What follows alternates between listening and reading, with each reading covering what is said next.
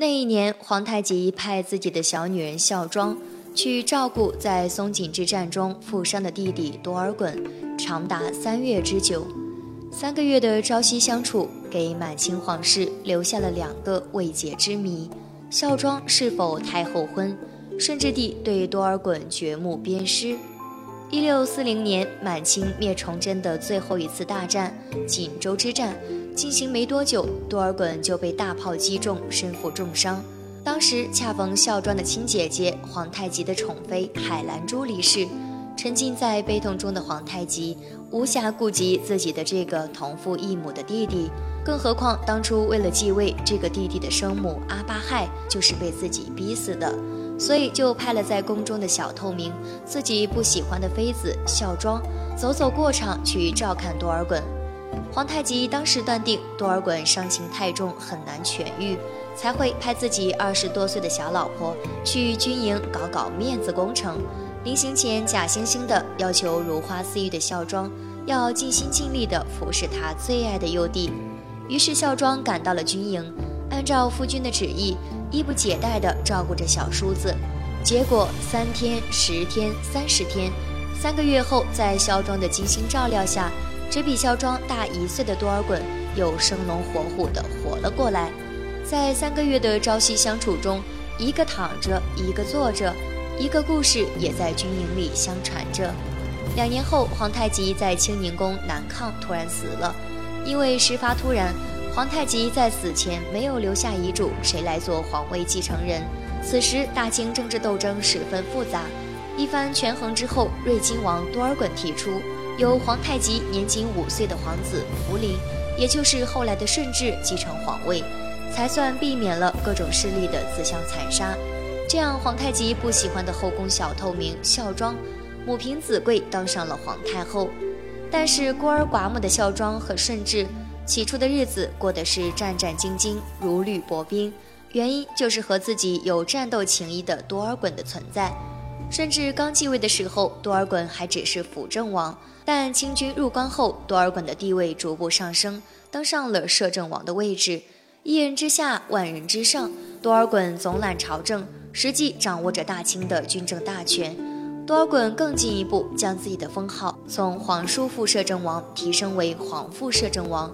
俨然把自己的位置置于顺治皇帝之上。同年年初，他还将之前和他竞争皇位的豪格弄死，然后霸占了豪格的府境，把豪格的两个妻子带到自己府中，全方位无死角地照顾着。多尔衮的这种行为不但令当时的汉人大臣和地主阶层感到震惊，更让他们不由得背地里议论：满洲人连踹寡妇门这种缺德的事儿都习以为常。现在多尔衮又把封号改成了皇帝的爸爸，是不是就意味着这小皇帝的娘也被多尔衮给霸占了？是不是真的大理恭逢太后婚了？人们认为，有着和多尔衮多年的战斗情谊做基础，皇太极死后，孝庄主动接近多尔衮，愚公福临可以以多尔衮儿子的名义活下去，以后继承大统也未可知。于私自己也可以排解寂寞。那个年纪有需求才是正常的。为了保护自己和顺治的生命安全，孝庄用下嫁的方式向多尔衮求饶，也不是没有可能，是情理之中的事儿。随着时间的流逝，福临也逐渐长大成人，皇帝亲政这件事儿终于还是被摆上了议事日程。多尔衮也不得不加紧步伐，准备和孝庄、顺治彻底摊牌。尽管他在执政期间竭尽全力。排除异己，培植亲信，但正所谓高处不胜寒，他的独断专行反而使他在满族统治集团中的声望不断下降，失去了人心。当皇帝具备了亲自执政的能力时，大臣们自然也就有了不服从多尔衮的理由。如果多尔衮依然我行我素，那么势必会和其他各级产生冲突，引起满族内部的分裂，破坏清朝逐鹿中原的大好局面。作为一个成熟的政治家，多尔衮在权衡利弊后，最终选择了退让。不过，谁也没有想到，就在这个时候，年仅三十九岁的多尔衮会在打猎的时候因为坠马摔伤而死。这场皇权和王权的较量，最终就以这样一种戏剧性的形式收尾了。多尔衮死后，孝庄母子为了维护皇权稳定，将一切影响皇位稳定的恶行，通通推到多尔衮的头上。生前的接盘侠多尔衮，死后就变成了背锅侠。顺治帝也顺理成章地下令追夺多尔衮的一切恩典，掘其坟墓，对其挫骨扬灰。